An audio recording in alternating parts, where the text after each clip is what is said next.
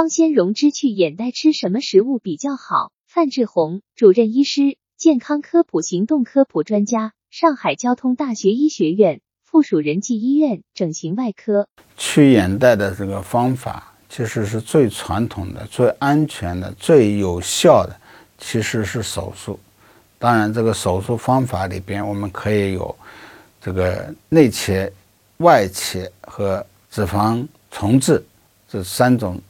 方法针对不同的两类眼袋进行治疗，治疗以后的效果是非常理想的。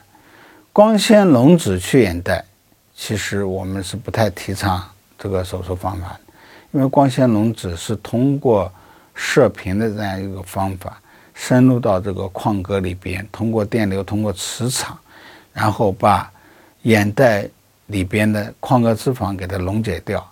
这个里边呢，就会潜在着有很多的问题。一个呢，就是溶解的这个程度啊，有的时候是很难的控制。一旦这个呃碰到了这个眼球呢，有可能会误伤这个眼睛，导致这个视力的这个功能障碍。还有一个呢，就溶脂以后啊，产生的一些这个液化的东西啊，很容易积在这个手区。积在受区的这个液化的东西啊，如果不及时吸收，很容易并发感染。另外一个呢，这个溶脂的这个程度啊，有的时候也很难控制，因为它溶脂的这个方法，它有一个效果的一个滞后的这样一个情况。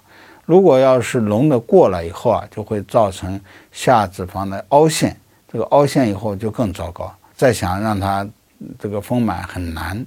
当然，一定说要吃什么食物好的话，我觉得是光纤溶脂眼袋和吃什么东西没有什么太大的关系的。